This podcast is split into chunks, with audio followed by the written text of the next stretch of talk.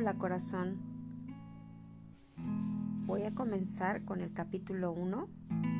Actos son amor. El amor, aunque es energía, se manifiesta mediante actos concretos. Actos son amor y no solo palabras bonitas. Nosotros expresamos y sentimos el amor de las personas con las que compartimos la vida por medio de actos que nos acarician, nos llenan el alma y al mismo tiempo también llenamos el alma de las personas que nos rodean. Los cinco rostros del amor son 1. Aceptación 2. Reconocimiento 3. Afecto 4.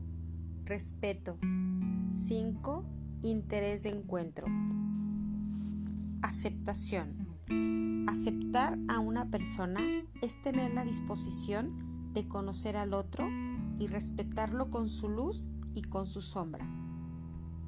Es una elección. Amamos a alguien por lo que es y así lo aceptamos. Mi amor no está condicionado a que llenes mis expectativas, a que seas bueno. Te quiero porque veo tu valor y sé que tienes aspectos que no me gustan, pero no tengo por qué cambiar. Tú eres un todo y yo te acepto y te respeto. Aceptación no significa que apruebes todo lo malo de una persona. Un acto de amor se expresa cuando no permites cosas que te lastiman o que no te hacen bien de la persona que amas. No es un capricho personal ni la imagen de la persona ideal en mi cabeza. No puedes aceptar el comportamiento destructivo aunque ames a alguien. Por ejemplo, tu esposa es una buena mujer, te quiere y está comprometida contigo, y tú eres feliz con ella. Cuando ella está enojada, te pendejea y te levanta la voz de una manera que te lastima. Tú la amas, pero te lastima, y ese puede ser el motivo por el cual deje la relación o elijas aceptar esa parte de ella poniéndole límites claros cada vez que empieza con su tono pendejeante. Establecer límites es muy importante. Ella debe saber que te duele, te enoja y no se lo vas a permitir. Aceptar al otro es entender que su comportamiento es parte de su historia y que puedes elegir si vives con esa parte de él o ella. Debes tomar decisiones desde la aceptación de la limitación del otro, sin decirle todo el tiempo sus defectos. Aceptar no es permitir. Aceptar es conocer al otro objetivamente y respetar lo que es. Tú debes elegir si puedes o no con eso, pero dejar de pensar en que si amas al otro cambiará Deja de ser un experto en fantasear con lo que tu bella presencia hará en la vida de esa persona. Te pones como héroe pensando que cambiarás la vida del otro, porque tú, mejor que nadie, sabes lo que necesita. Y en realidad lo haces porque desde tu falta de amor y respeto propio, te encantan los rotos o los descosidos, puedes sientes que es lo único que mereces. Aceptar es tener claro que el otro es lo que es. Y si te alcanza para aceptarlo sin pelear, con esa parte que no afecte tu integridad, está bien. No podemos aceptar algo que nos daña. Hay personas que se aman mucho, pero no pueden estar juntas porque sus personalidades hacen cortocircuito. Por ejemplo, amas mucho a un hombre, pero no confías en él. No cumple su palabra y dice mentiras. Eso te pone en un estado de paranoia constante que afecta tu bienestar. Un acto de amor es aceptar esa limitación y elegir si te colocas en un lugar sano ante eso o no. El primer acto de amor es la aceptación, es el reconocimiento de lo que puedes o no lidiar. Punto número 2. Reconocimiento. No podemos decir que amamos a alguien si no reconocemos su presencia y su importancia. lo que aporta a nuestra vida, pero también sus necesidades y sus derechos. Con esta idea de matrimonio de hasta que la muerte nos separe, damos por hecho a las personas con las que compartimos la vida. La rutina, los hijos, el trabajo y la cotidianidad hacen que nos demos por hecho y que perdamos la capacidad de reconocer la importancia de la presencia del otro en nuestra vida. ¿Qué te hace feliz de tu pareja? ¿Qué te ha permitido esta relación? ¿Qué aporta diariamente a tu vida? ¿Qué necesidades llenan en ti y tú en él o ella? ¿Desde qué necesidad se atraen? Lo opuesto al reconocimiento es ser ignorado. Ser ignorado en lo que das, en lo que eres, en lo que necesitas. Esa es la más grave forma de violencia. A veces no solo ignoramos lo bueno de la presencia de nuestra pareja, sino también lo descalificamos. La basura que saca en las mañanas, llevar el auto a verificar, el gasto que da, el lunch que prepara, el piojito que tanto amas, el ir al supermercado para comprar comida, organizar la casa, dejar a los niños en la escuela, pagar los servicios, compartir la cama, las pláticas. Hay tanto que el otro aporta a nuestra vida que lo perdemos de vista, lo dejamos de reconocer. La vida en compañía es un gran viaje. Reconócelo y agradecelo cada vez que puedas. Reconocer es un estado de agradecimiento permanente. Es un no dar por hecho. Es salir de la inercia donde todos nos colocamos para enfocar lo que mi pareja aporta bueno y hace mi vida más feliz. Reconocimiento de lo que das a mi vida, de lo que necesitas de mí, de lo que necesito de ti, de que es mi prioridad afectiva, de lo que eres como un todo. Solemos creer en familias donde los íntimos reciben lo peor de nosotros. Somos amables con todos y en casa nada. Ayudamos a todo mundo pero en casa ignoramos. Escuchamos a otro, pero que nadie me hable en casa. Erróneamente nos acostumbramos a maltratar a los que más amamos, cuando en casa está lo mejor de nuestra vida.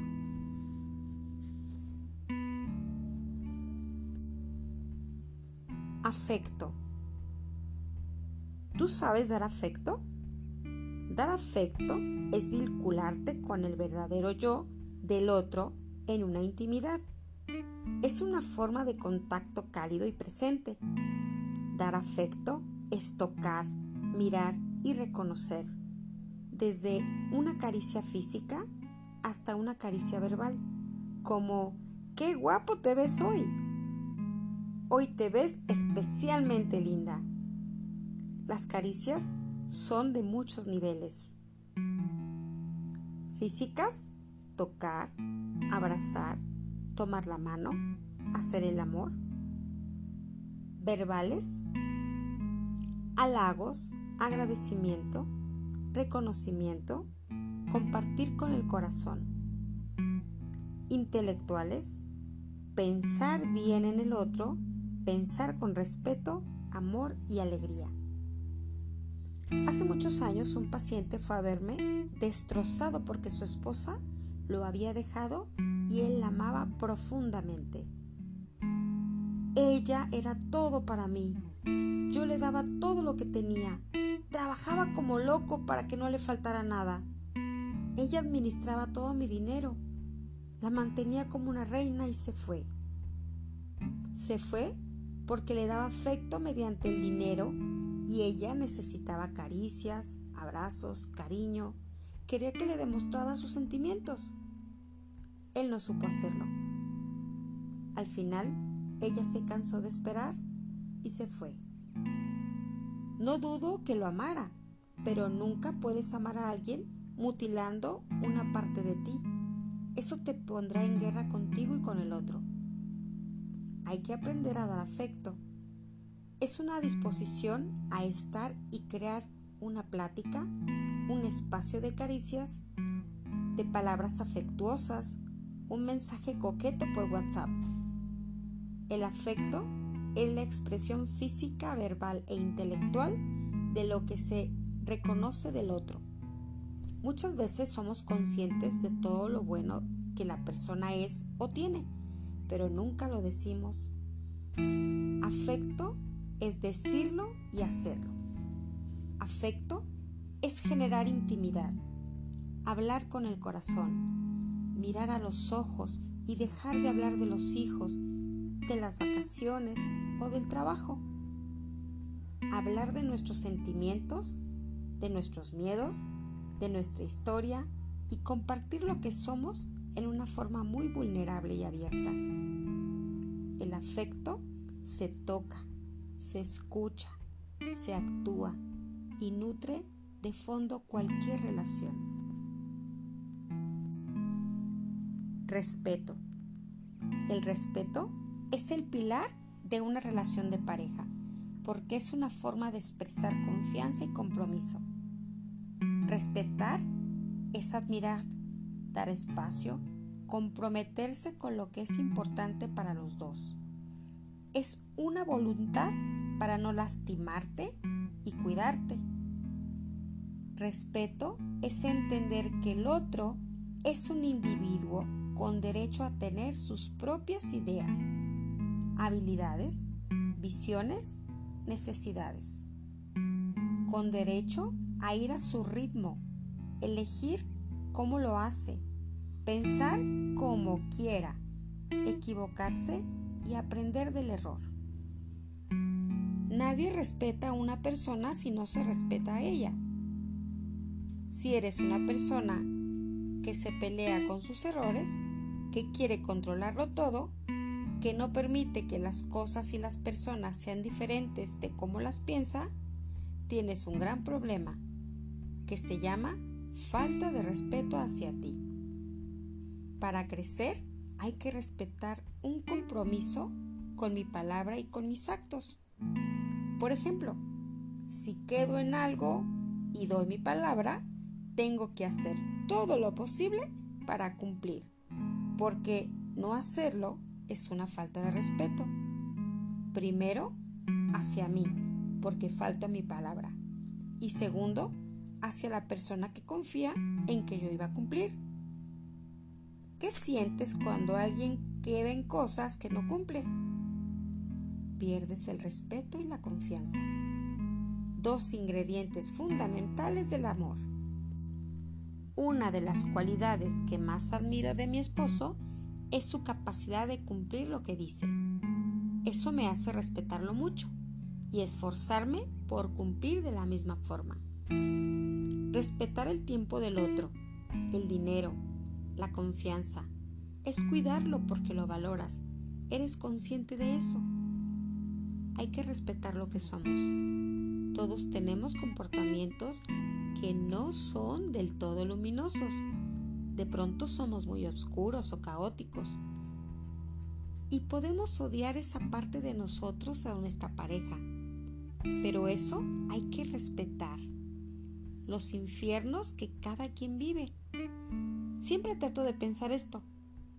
Este comportamiento que odio lo tengo que ver de vez en cuando y esa persona lo tiene que vivir 7 por 24.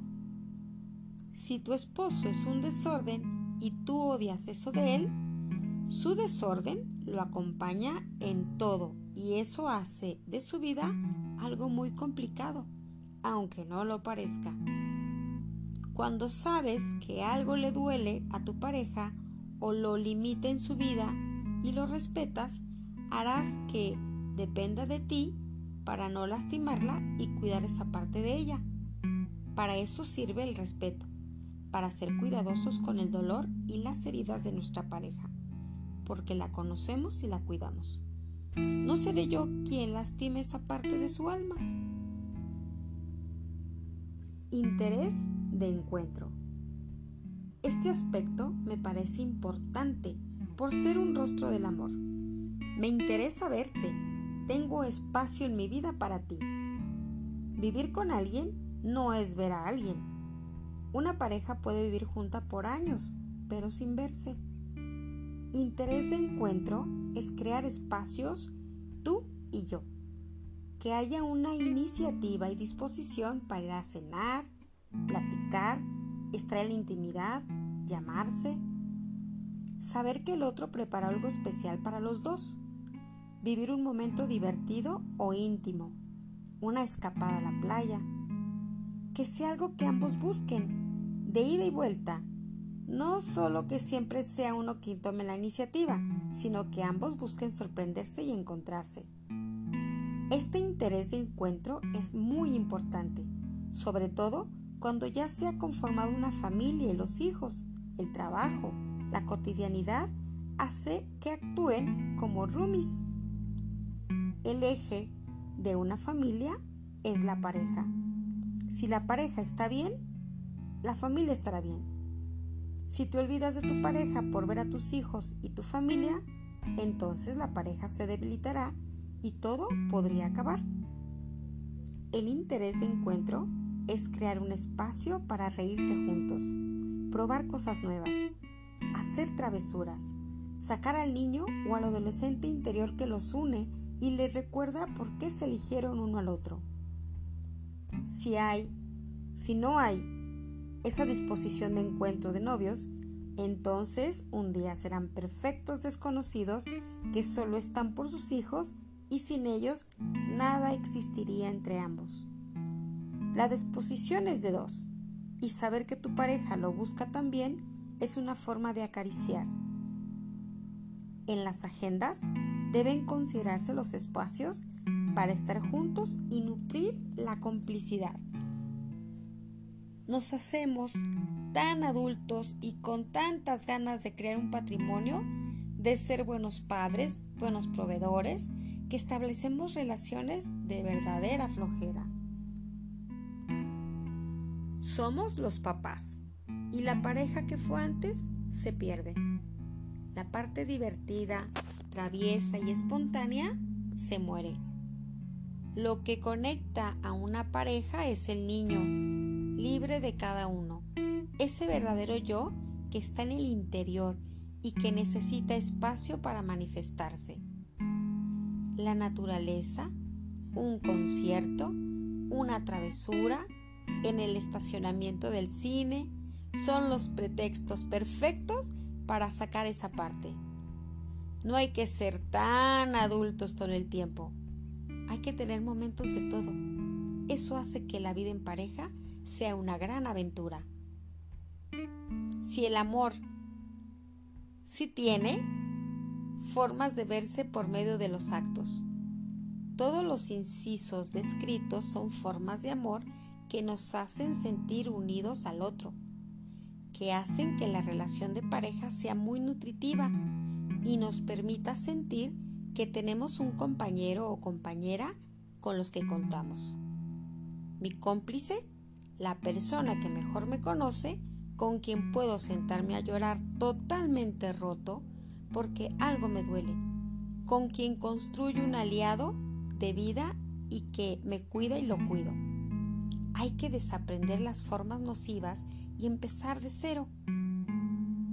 La aceptación, el respeto, el afecto, el reconocimiento y la disposición a estar son aspectos que puedes dar de manera más auténtica si los ejercitas contigo. Estos rostros del amor se cultivan en ti y eso permite que cuando lo hagas con tu pareja sea más de fondo y no solo una estrategia para que te quieran. Hay que aceptarnos como somos, respetar lo que somos, ser afectuosos con nosotros, reconocer lo que hacemos bien lo bueno que hay en nosotros y la disposición a crear espacios de diversión. Soy feliz, me nutro, practico lo que más me gusta. Esas formas de trato contigo crean el espacio interior el lugar donde nace todo buen amor.